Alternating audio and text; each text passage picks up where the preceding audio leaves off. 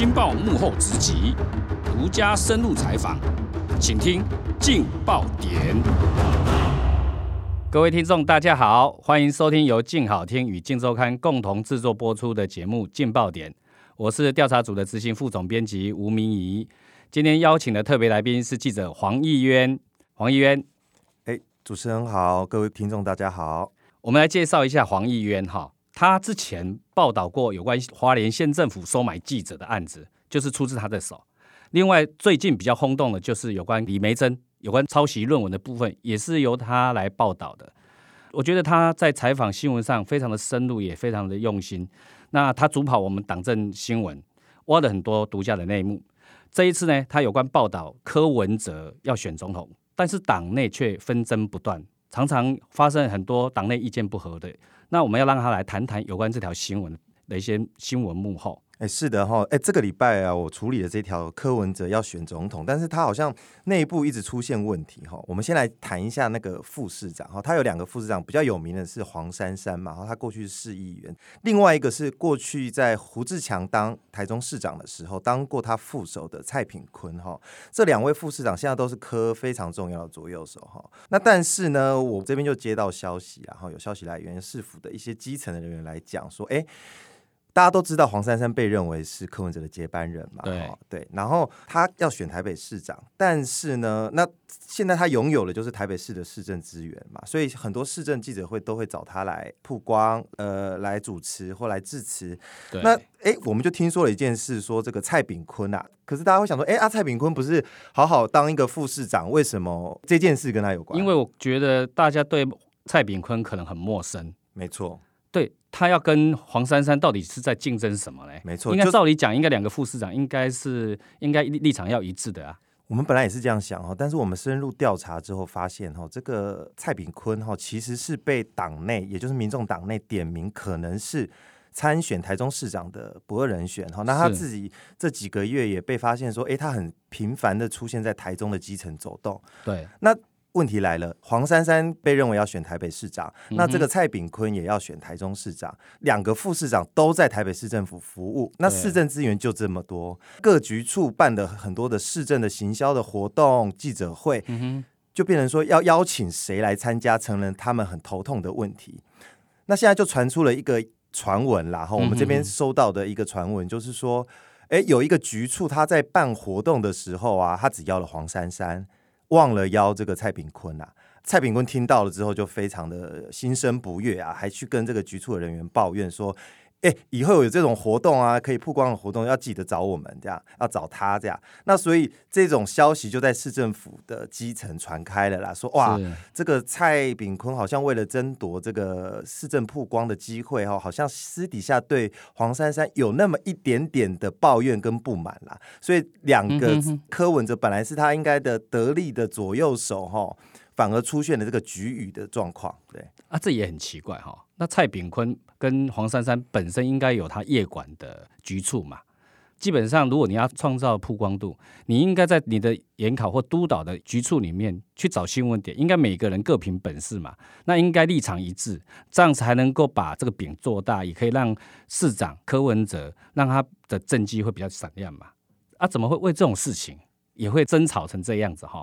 啊，其实我们自己采访的观察是因为黄珊珊选台北市哈，这个是。普遍比较被科营或者是被民众呃所认为是比较确实的一件事啊。那蔡炳坤自己在对外受访的时候，他其实。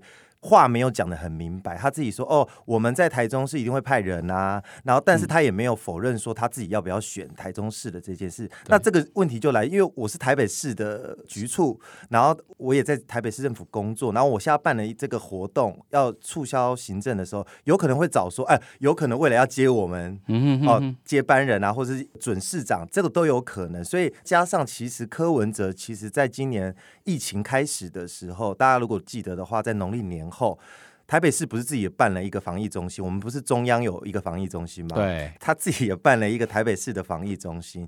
但这个很值得大家玩味一下，对，玩味一下的就是说，哈，这个通常都是主帅自己亲自上阵，是柯文哲要来主持这个节目，就像陈时中一样嘛。但没有哦，大家可以如果有关注北市的防疫记者会，其实是黄珊珊天天坐镇来主持这个记者会。现在所以在那个坊间有个传闻哦，有事就黄珊珊，没事就柯文哲。对，是私底下是市府员工是会这样讲，就说哦，因为柯文哲毕竟是靠空战哈，靠声量起来的这个政治人物哈，所以他当然很重视他的媒体声量。那他他为了要把他这个台北市接班给黄珊珊，他呃，就像我刚刚前面讲防疫的记者会，就有意的让这个黄珊珊来来曝光曝光嘛。但是他自己也会注意到他自己的曝光度，所以才会有那个传闻说，好像看到比较难的，或是有点困难点的，有点危机的要解决的。黄珊珊才会出面。那如果是要讲一些政绩的，有可能还是柯文哲上阵。那这个他当然不会跟我们证实，但是是市府的基层普遍有这种说法。那其实两个市长、两个副市长哈，黄珊珊的曝光度跟知名度其实相对都是高的啦。那蔡炳坤大家对他比较陌生一点，听说他也是跟以前胡志强的是他的副手嘛？对他以以前胡志强。在当那个台中市长的时候，他就是他的副市长。然后他过去是蓝营背景的，没错。所以呃，岳科的团队有个特色嘛，他是最初组成的时候有蓝绿，然后甚至从亲民党到新民党，呃，亲民党到新党哈，然后都有一些人跟他讲。因为政党上面的光谱哈，他每一个光谱他都有他的人马。他用的人哈，对他就是说他不分蓝绿嘛，所以他基本上在党内他要去整合这些人，基本上就有一点难度了。是，这也牵涉到他未来的走向，就是说你到底要往哪边靠，或者是你要持续走中间路线。这难怪，就是说当时如果只有是一个柯文哲他一个人哈，那他当选市长，他在整合上面就不会有这么多问题。那现在他不只有台北市政府，他现在又有党团，结果又有一个民众党党中央，这这等于三个平台。在整合上的困难度更高。以前只有蔡壁如一个人可以代表了柯文哲，那现在谁来代表他呢？其实没错哈因为蔡壁如其实。他现在其实还是算跟柯文哲私交很好，没错。但是因为大家如果还记得高雄补选的时候，因为那时候蔡壁如他那时候是接民众党的组织部主任嘛，是，所以高雄补选他是等于说他出很多力，也是算他主要负责的一个区域。那那时候高雄补选民众党的吴益政失利之后，就是落选之后，然后票数开的不好看，他那时候就自己辞掉了这个组织部的主任，也就是从那个时候开始。呃，蔡壁如已经慢慢淡出了这个柯文哲的核心。那现在民众党总要一个新的代言人，类似代表柯文哲的分身一样。那这个是谁？其实很难有人完全取代蔡壁如过去的角色，但是现在我们可以这样讲了，就有两后一王了哈。两后就是两个女生是谁呢？其实一个就是他现在的市长办公室主任叫谢明珠，那另外一个就是市政府的发言人叫陈志涵哈。这两个女生现在变得柯文哲很重要，在市政上的核心的要角。那另外一个党务部分呢，就是回到了就是从蓝营挖角过来的秘书长，也就是谢立功。对，那。学姐呢？学姐不见了。哦，学姐还在市政府，她还是挂副发言人。但是呢，这是也是市府里面的一种说法了，就是说，因为陈志涵哈，他接了这个发言人之后，他作风比较强势，包括自媒体呀、哈发言系统、舆论空战，都是由陈志涵来主掌。那其他的副发言人可能表现的机会没那么多了。那这个时候呢，学姐也就是黄静莹，她就。他也要自寻出路。前阵子他就自请请调到黄珊珊的办公室当幕僚，也帮他未来要打台北市长的选战做准备。这个看在如果是学姐的粉丝，哇，我觉得会 会很伤心哦，好像一一副被边缘化一样。哎，其实不会，就是幕僚可能就是要你你你要想办法让老板看到你。那现在学姐这种也是转进的一种方式，也不失为一种方法。那比较可以谈的反而是陈志涵的角色是。陈志涵听说柯文哲对他特别的关照啊，哦，非常的宠爱。这是市府人员说，不是我说的。市府人员怎么讲呢？他他就说，哎，对柯文哲很有印象的话，大家说他是那种铁血，有没有？过去说铁血酷吏。然后甚至很自豪说：“我我我的市政府员工都早起晚睡加班的，不眠不休的，好像二十四小时那个都不不打烊的一样。”对，没错。但是听说这个陈志涵来啦，柯文哲非常重视他。他曾经私下说过一句话：“说你过来啊，就扮演我的林锦昌就好了。”林锦昌大家可能不知道，他其实就是那个民进党政府里面的文胆呐。对，就是他的文宣操盘手，包括阿扁啊、小英都是他操盘的文宣。可见他非常看重陈志涵、柯文哲，他就说你就来当我的林锦昌，而且更被市府员工津津乐道。是有一次啊，之前北市府不是有发生一个弊案吗？然后那个监管处的弊案，那时候有一个涉案的员工，他因为压力的关系，他就轻生了哈。轻生之后。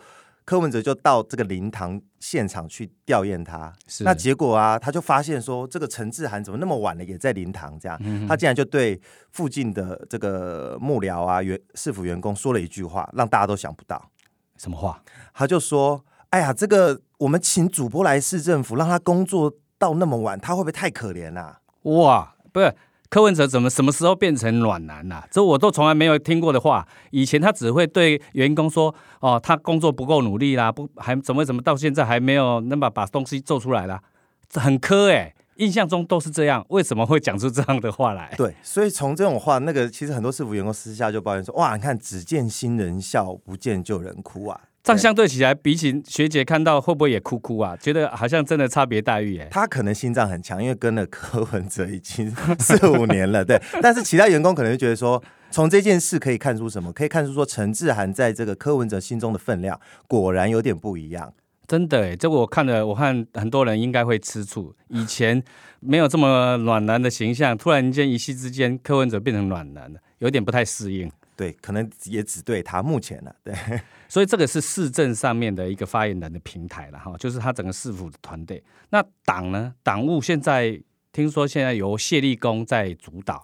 对，因为蔡壁如呃辞掉了组织部主任之后，谢立功也。也就身兼了组织部的主任，就暂时啊，他虽然是秘书长之职。那他们现在民众党现在正在烦恼的是，因为他们到现在都还没选出党代表，他们年底要来选党代表，所以谢立功就被赋予很重要的角色。那这个党务部分，他还成立了一个大三角的平台，对，党务大三角平台，那怎么样去运作嘞？因为柯文哲自从成立了民众党之后，大家会说，哎。为什么你有时候的发言跟呃国会啊，就你民众党那几席的立委的发言，有时候好像有点痛调不合？所以谢立功上任之后，他就一直想要做这件事，就是把党中央、党团还有市政府的团队各找几个重要的人，把它组成了一个大三角的平台，希望遇到这个重大争议的议题的时候，都可以统一调性在对外发言。是，这其实是利益非常好啦。但是我们怎么感觉到每次只要重大议题？都 还是会出现好像整合没有一致的感觉，是就是因为呃，我我觉得我个人呃，长期跑柯文哲这一段时间哈，我我的观察是跟柯文哲个人风格很有关，他快嘴的风格哈，然后自走炮，所以他常常有时候还没有经过党团的共识、党中央的共识或跟市政府府幕僚讨论过之后，他就嘣独访一声就讲出去了，那变成幕僚在后面帮他擦屁股，有时候是这种状况，那加上其实。党团跟党中央其实过去在一些议题上，比如说反红梅的立场上，是会有一些立场不一样，或者是调性不合的时候。所以这个大三角平台虽然刚成立不久哈，但是它可以运作，可不可以继续的很有效的帮柯文哲去打空战哈？我觉得这个还有待观察。我觉得啦哈，柯文哲当时会崛起，有一个很重要的因素就是他的真，他敢讲真话。那他现在的整个。让人家感觉到他已经开始在转变，所以他变成他整个党内也好，党团也好，市府也好，应该要把以前的真找回来。但好像是说，因为他现在找了那个谢明珠来，他听说他也有一些状况外抓不太准。柯市府他本来应或柯文哲他本来人家喜欢他的点在哪里？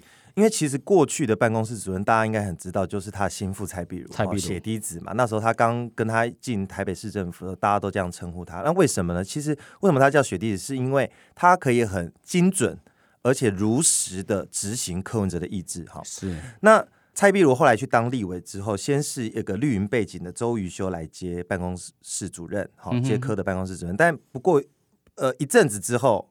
他又转任了社会局长，现在来的这个蔡谢明珠其实是行销背景的。其实他刚接的时候，其实很多记者或其实甚至很多科研的幕僚都不认识他，就说他到底是谁哈？那其实这个谢明珠，他在一四年柯文哲选总呃选市长，到一八年他选市长的时候，他其实都在待在他的妇女后援会，帮他抠人，好帮他负责妇女圈这一块的组织票。